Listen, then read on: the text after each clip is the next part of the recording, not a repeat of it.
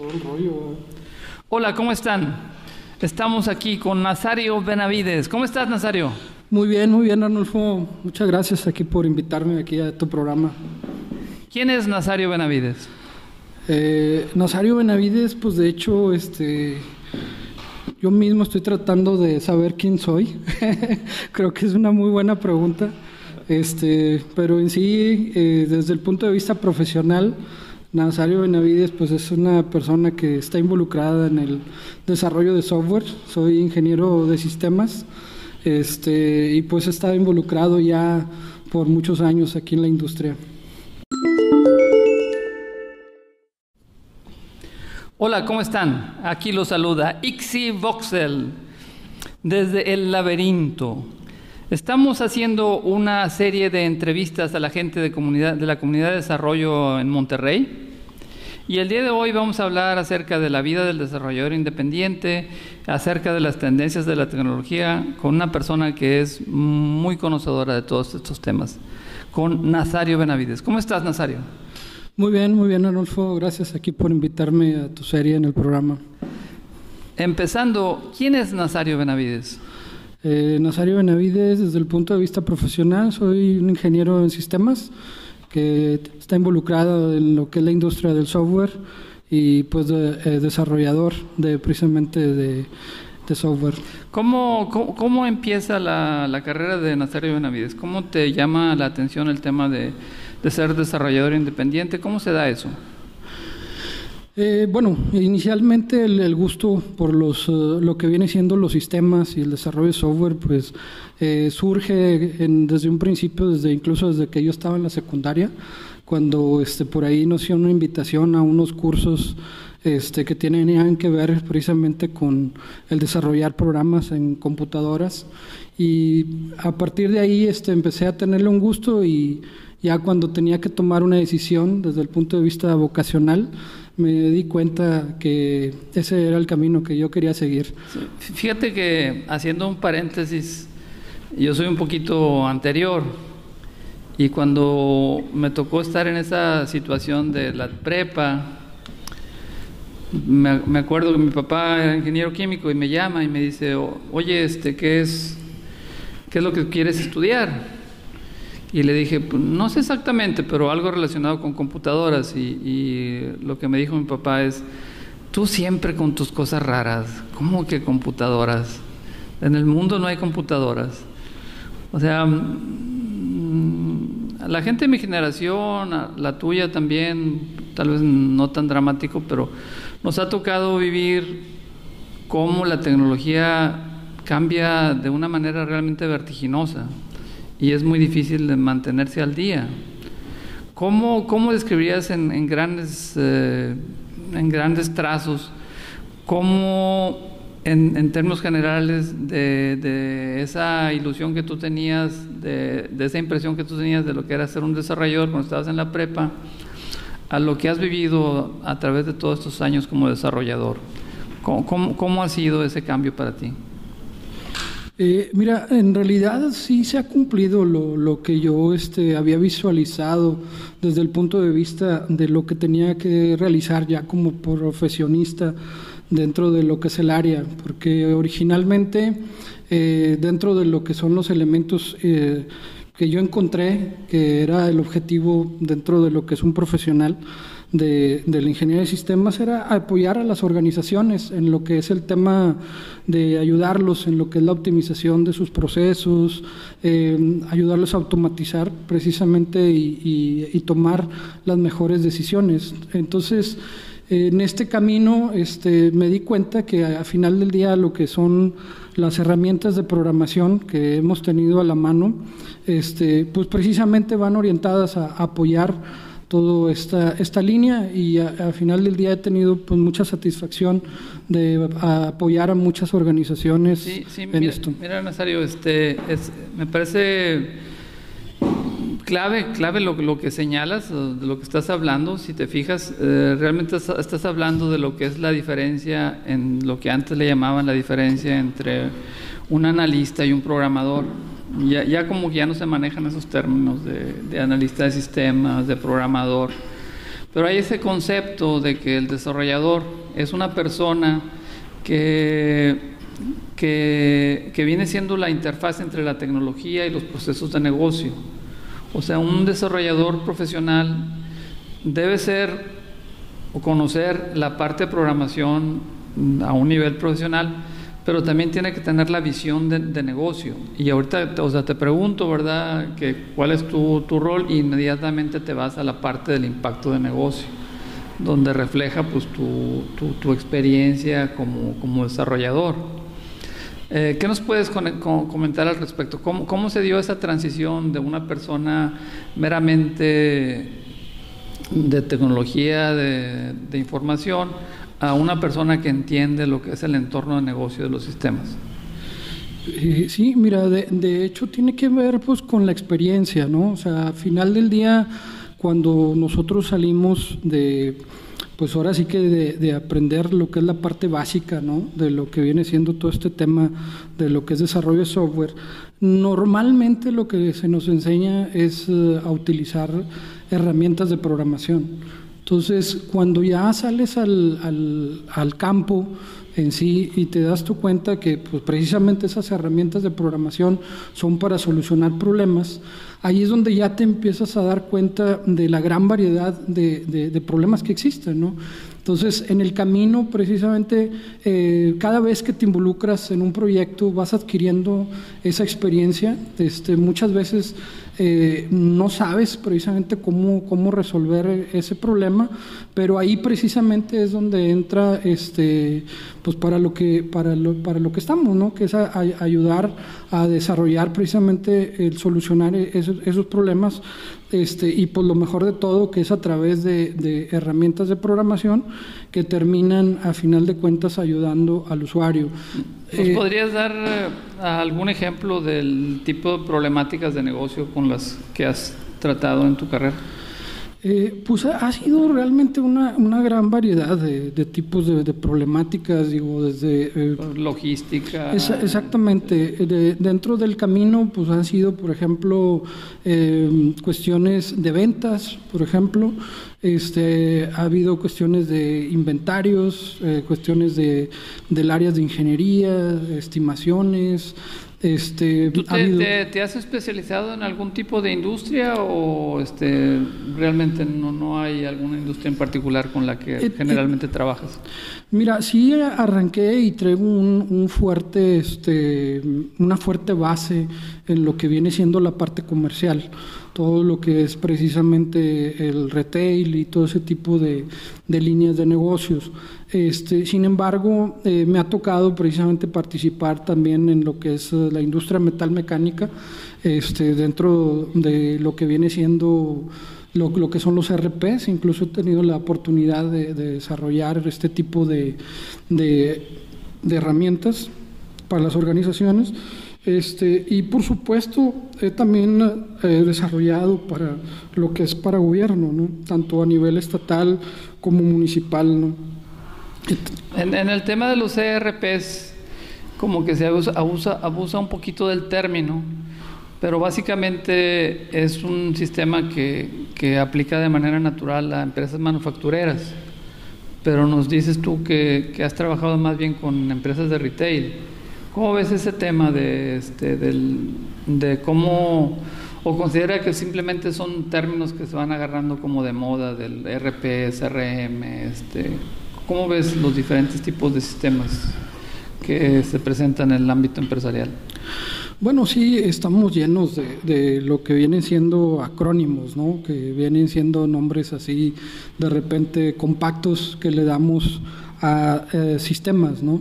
Este, sin embargo, lo que es el RP ya se ha consolidado precisamente como una herramienta que va orientada a los negocios para tener una aplicación una herramienta que, es más integral, ¿no? que abarca diferentes áreas funcionales dentro del negocio este, y que no, duda, que no lo dudemos que más adelante a lo mejor este, le pongamos otro nombre adicional. ¿verdad? ¿Te, ha tocado a ti ver digamos, la evolución del concepto que surge del concepto de los MRPs, ERPs. Este. Sí, pues digo, de, de, hecho antes tenían otros otros nombres, ¿no? Y este, incluso simplemente los mismos, eh, también por ahí hay unos que se llaman CRMs.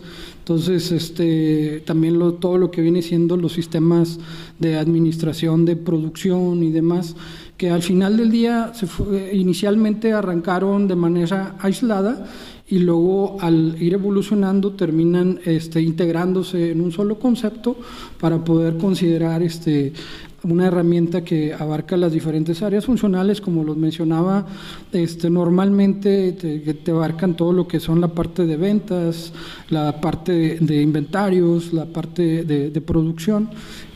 ¿Y cómo, ves tú, digamos, eh, en esa parte analítica de utilizar los datos para tanto la, operación como la, este, la planeación estratégica, últimamente pues eh, hay un énfasis en el manejo masivo de datos, en eh, herramientas eh, sofisticadas de análisis de, lo que ahora pues los términos inclusive pues aunque estén en español se dicen en inglés de machine learning, de business intelligence ¿Consideras tú que realmente es algo que, va cambiando radicalmente, digamos, cada cinco años o simplemente se utilizan palabras distintas para describir lo que se hacía hace 30 años o cómo ha cambiado esa parte de la analítica de negocios?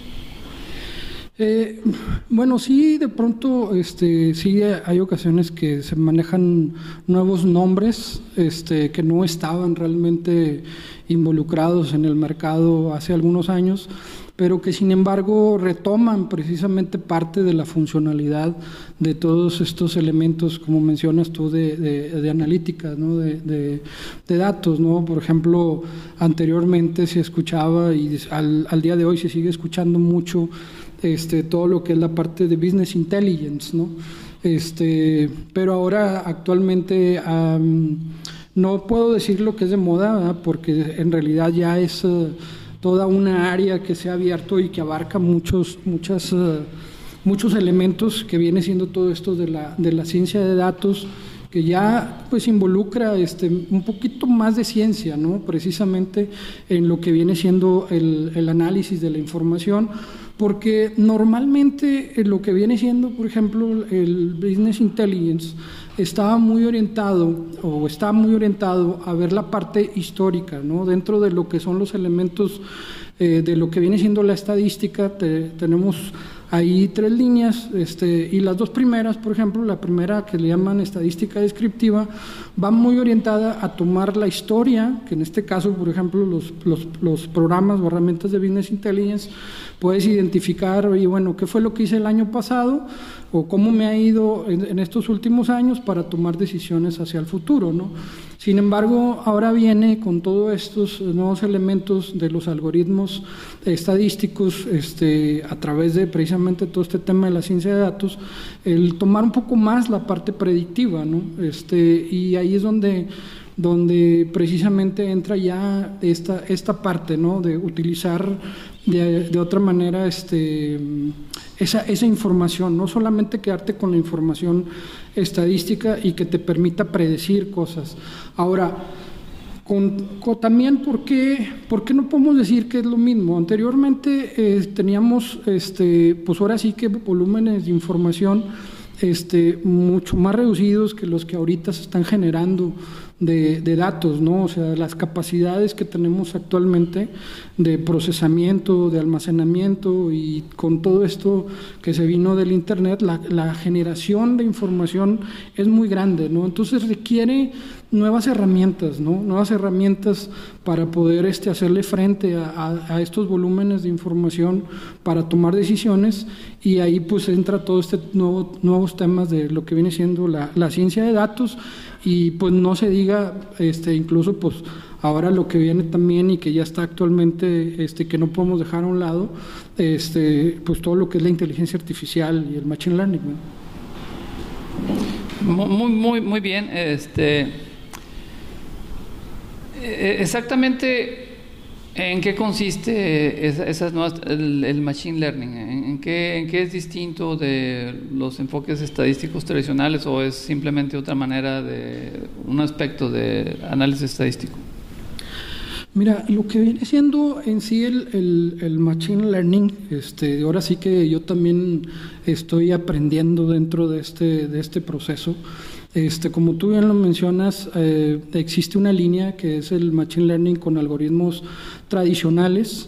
Este, sin embargo, hubo un despertar este, de, todo esto a través de unas nuevas técnicas que son, eh, se le conocen como de Deep Learning, que forma parte precisamente del Deep Learning, digamos, para tratar de poner esto un poquito en, una estructura. Para explicarle a un niño de 10 años, ¿qué es Deep Learning?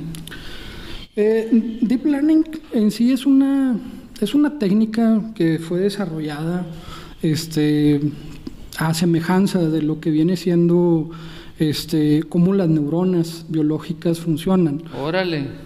Este, así exactamente, suena así un poquito sofisticado, este, y pues si fue, como quiera, se llevó un buen tiempo el poderlas eh, habilitar para que fueran exitosas.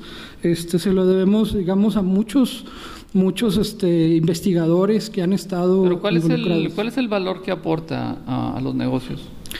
Eh, bueno, básicamente es eh, el tema de, poder realizar este, dos cosas de una manera mucho más eficiente que las otras técnicas. Una que tiene que ver con lo que es la predicción y otra es lo que es la identificación de, patrones, ¿no? Pero el, el, tema de la planeación de demanda es un tema tradicional, o sea, desde el principio de los sistemas, de los RPs, han girado alrededor del tema de planear la demanda, de empatar lo que es el plan de ventas con el plan de producción.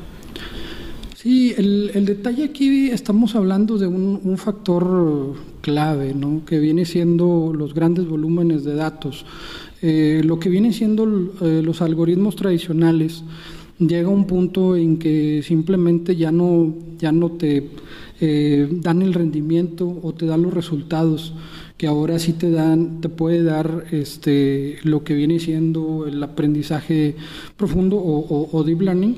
Este, entonces, en eso es en lo que se basa un poquito precisamente el, éxito de lo que viene siendo el, deep learning. Es decir, eh, si, si, me preguntas, eh, los algoritmos de Deep Learning, su base clave para poder tener buenos resultados son grandes volúmenes de datos. Sí, tú en un momento dado, este, no, tu, tu, problema, o sea, no todos los problemas los vas a resolver con Deep Learning, o sea, lo que voy es que cada problema tiene su, su solución o sus técnicas. Entonces eh, ahí es donde entra precisamente la experiencia de cada uno de nosotros para poder definir qué tipo de algoritmos son los que es, utilizamos. Es, es, es, muy bueno que, que, este, que señales el tema de la experiencia y se pregunta uno, ¿cómo, cómo le hace un desarrollador independiente? Para mantenerse al día con temas que, que suenan realmente muy especializados, muy sofisticados. Y además, pues tienes que mantenerte al día en cuanto a las plataformas de desarrollo, los lenguajes, las técnicas. ¿Cómo es, cómo es la vida del desarrollador independiente? ¿Cómo le hace para mantenerse competitivo? Eh, fíjate que tienes que, eh, ahora sí que tratar de, de, de hacer una visión de identificar precisamente todo lo que son las, las nuevas tecnologías, eh, cuáles son las que realmente pueden incluso serte útiles.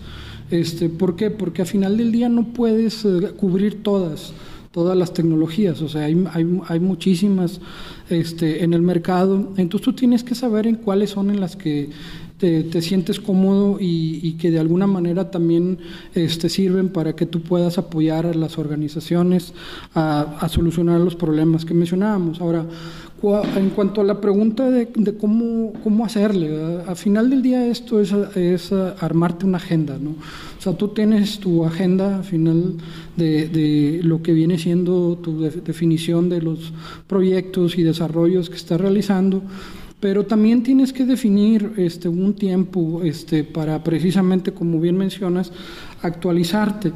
Eh, el caso, una, una, referencia que, que, tomo yo mucho, precisamente es el caso de Google, que dentro de su línea que ellos le dejan, por ejemplo, a sus empleados es de el 100% del tiempo que, tienen asignado. Bueno, pero este, Google es el, probablemente la empresa más grande del mundo. ¿Cuál es el valor agregado? ¿O cómo se mantiene competitivo el desarrollador independiente? Contra las casas consultoras, contra las casas, casas de desarrollo de software. ¿Cuál es el valor distintivo que aporta el desarrollador independiente? Mira, las técnicas en sí no, no, son propietarias de una empresa grande o de una empresa chica. O sea, si Google implementa un esquema innovador, eh, no significa que alguien este, eh, no, lo pueda, no la pueda implementar. Eh, en lo que viene siendo esa parte que, que, mencionas de cómo te mantienes competitivo, eh, uno tiene que saber sus nichos de mercado, o sea, no puedes competir con grandes empresas de software. ¿Y cuáles son esos nichos en los que este, tú has encontrado? Mira, al, al, final del día ese es desarrollo a la medida en desarrollo a la medida todo lo que vienen siendo las organizaciones que tienen, eh, por ejemplo, la necesidad de un sistema que muchas veces no se los puede, no pueden desarrollar una empresa grande por cuestiones de costos. Entonces tú tienes la posibilidad de desarrollarles un sistema desde cero. Te voy a comentar que yo he encontrado ahí varias, varias áreas, ¿no? Por ejemplo, una es eh, sistemas desde cero, organizaciones que necesitan precisamente apoyo. De hecho, en México existe mucho de eso. ¿Cuáles son ese...? Digo, porque me imagino que empresas muy grandes pues tienen presupuesto para contratar casas consultoras. Entonces, ¿cuál es, a, qué tipo de empresas estás orientadas? ¿Pequeña empresa, mediana empresa? Más o menos, ¿cuál es la escala o el tipo de empresa que hace un match con el desarrollador independiente? Mira, Arnulfo, allí en realidad, eh, ahora sí que el, talento es, este, tiene que ir a donde se necesita. Órale. Entonces, así es. O sea, digo, yo he tenido la oportunidad de trabajar con empresas corporativos, pero no por eso significa que no le puedo desarrollar a un pequeño negocio, ¿no?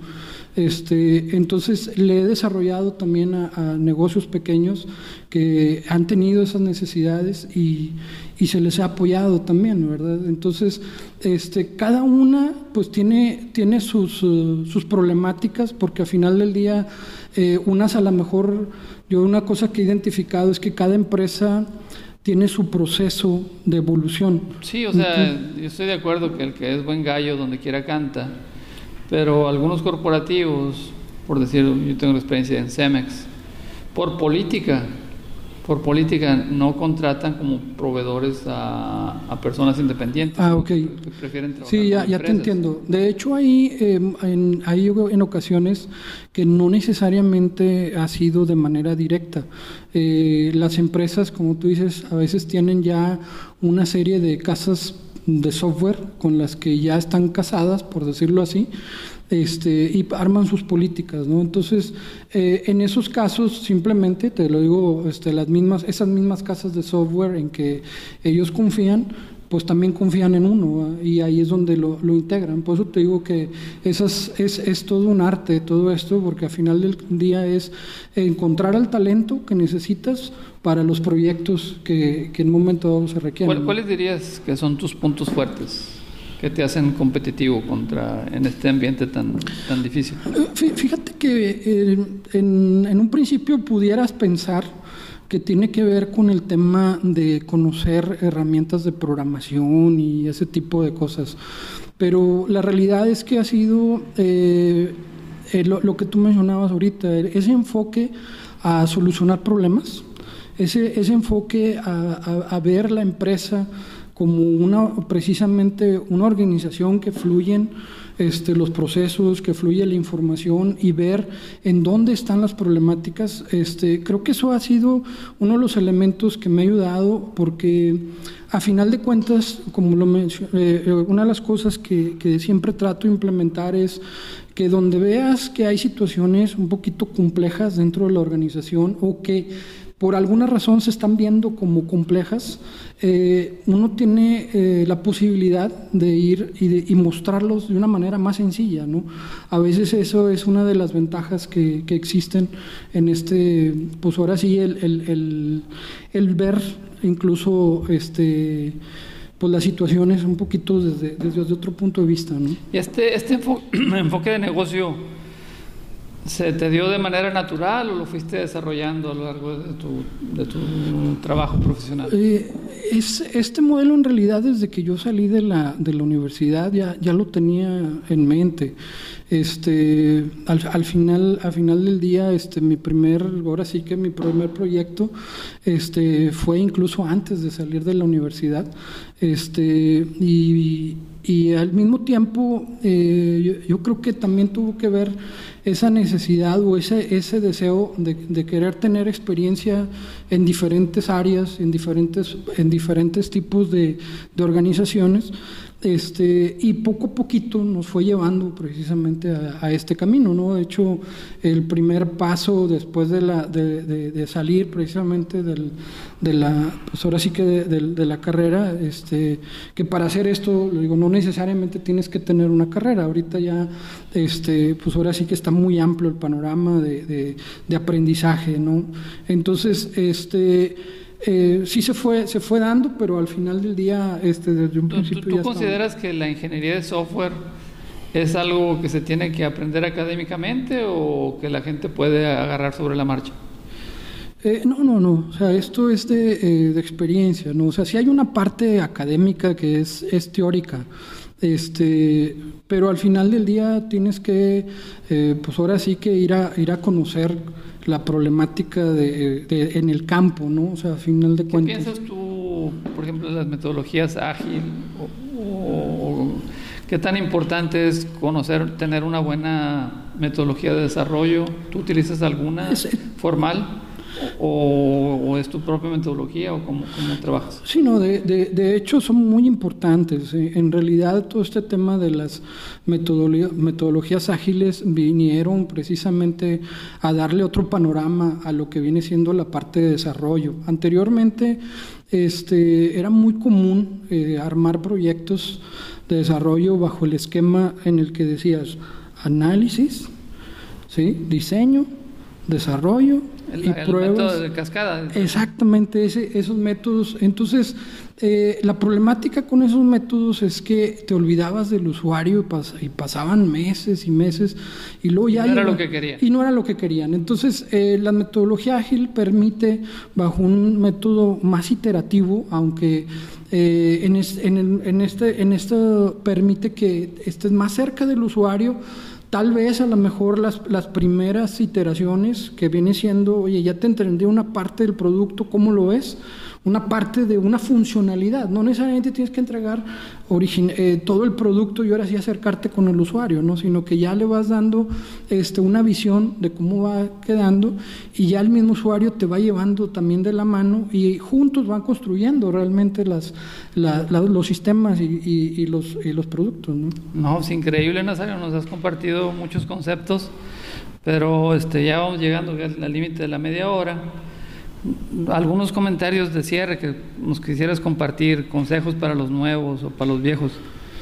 Eh, pues básicamente una, un elemento que me di cuenta yo precisamente cuando empecé a ver todo esto ya una vez de aprender, por decirlo así, la, la parte académica o teórica, era de que a veces nos faltaba, me faltaba un punto de referencia para poder definir un, camino, ¿no? un camino de, aprendizaje ¿no? y, que me permitiera precisamente ir, ir avanzando en todos estos temas profesionales. ¿no? Entonces, yo lo que sugeriría es este, tomar alguna referencia, este, no esperarte a, tener que salir, ese es uno de los grandes problemas que a veces tenemos nosotros, salir de la... De la ¿Pero ¿a qué te refieres con referencia, perdón? Eh, sí, me, refiero básicamente a, decir, oye, bueno, yo, yo este, necesité primero tener experiencia de campo para empezarme a dar cuenta de, lo que tenía que hacer, ¿no? Entonces, Eh, yo lo que sugiero es que incluso si estoy, si están ahorita en la, en la preparatoria o están entrando apenas a la universidad, este, tomen como referencia precisamente algunas personas o ah, algunos proyectos. Agarrar un modelo, un mentor, ah, este, así es, una guía. Así es que digan, oye, ¿sabes qué? Mira, para mí esta es un, una persona que trae este tipo de experiencia, qué es lo que tuvo que desarrollar, entonces déjame, yo también quisiera ver más o menos qué camino para yo poder llegar a, eso. ¿Quiénes han sido tus mentores, Nazario? Eh, fíjate que... Eh, desde, o sea, desde el punto de vista profesional, este, digo, definitivamente en la parte personal, pues definitivamente son mis padres, ¿no? Pero en lo que es la, en la parte profesional, pues han sido todas estas, estas personas que han aportado. Demasiados para mencionarlos. La, la, verdad batallo, pero ahora sí que, este, mira, suena un poquito, este, pues ahora sí que eh, ir a lo mismo, ¿no? Pero estamos hablando de personajes que han permitido desarrollar todo lo que es la, industria de software. ¿Quién, ¿quién es el héroe de Nazario Benavides? Ya, ya, ya, yo creo que ya los conocemos muchos, ¿no? Desde el mismo Steve Jobs, del mismo el Bill Gates, actualmente el Elon Musk, este, actual, actualmente... Puro, puro, megastar. Sí, sí, sí, ¿no? Y, y, me faltan, mira, actualmente también yo quisiera agregar algunos como el, este, el Geoffrey Hinton, el doctor Geoffrey Hinton de la Universidad de Toronto. ¿Quién, es Geoffrey Hinton?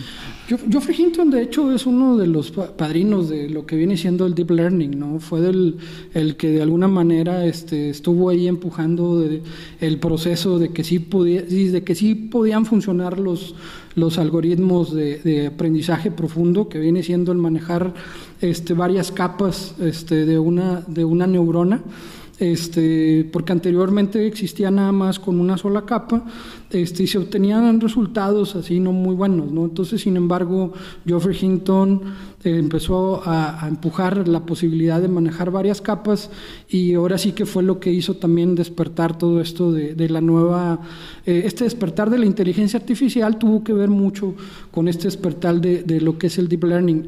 Otro de los personajes por ahí es Jan Lee este, que lo van a ver eh, ahorita está como responsable del área de inteligencia artificial de Facebook. Este, y por supuesto Joshua Basho. Este, mm, parece que seguimos regresando al tema del, deep learning. Este, ¿alguna, ¿Algún recurso que le recomiendes a la gente para involucrarse con este tema? Eh, ¿Alguna página? Sí, sí, yo lo que, lo que recomendaría, digo, existen varias, existen varias fuentes. El, el, primero yo sugeriría, por ahí hay un curso que de hecho eh, tomamos, incluso tú también, Arnulfo, que viene siendo el curso de Fast AI ¿Es, ese dónde lo puedo localizar? Eh, lo buscas así tal cual, este, FastAI, eh, lo, eh, le pones ahí en Google FastAI y te va a aparecer ahí el sitio. Es básicamente en la universidad allá este, San Francisco, San Francisco precisamente, este, dos personajes ahí que decidieron este, eh, crear un curso precisamente tanto de Machine Learning como de Deep Learning y que lo hicieron así muy aterrizado, con una técnica muy buena este, de, enseñanza. Este, yo creo que ese, ese lo sugeriría. Eh, también sugeriría el curso de, eh, de, Google, que es el de Crash Course de Machine Learning o, que se le conoce en español como este, mm, aprendizaje máquina este, o aprendizaje automático. Este, serían esos, esos dos, a lo mejor en el orden, este, ya que el de, el de FastAI es un poquito más, eh, más este, eh, avanzado. Este, a lo mejor arrancaría primero con, con el Crash Course de, de, Google y ya procedería al de FastAI y, este, y en el caso, por ejemplo, aquí en, aquí en Monterrey, como en el caso de nosotros que nos tocó participar, este, pues ahora sí que como, no sé si llamarle así como miembros fundadores de AI6 aquí en, en Monterrey, en la primera y segunda generación, este, acercarnos a ese tipo de, de, de comunidad este, en la cual... ¿Alguna presencia que tú tengas en lo personal, en la red, en Facebook, donde la gente te pueda buscar, consultar? Eh, fíjate que no soy, eh, digo, más allá de que estoy muy involucrado en el mundo de la tecnología, este, sí tengo mi, mi cuenta de, de, Twitter, que es NAS Manager, este, y en el caso de LinkedIn también me pueden encontrar por ahí. Este, eh, en Facebook pues tengo la página, pero es la, la página personal, ¿no? Este, Entonces en LinkedIn y en Twitter. Así, exactamente. Muy bien, pues muchas gracias Nazario, muchas gracias al público por habernos acompañado y nos vemos en la siguiente. Gracias. Gracias a ti, Arnulfo.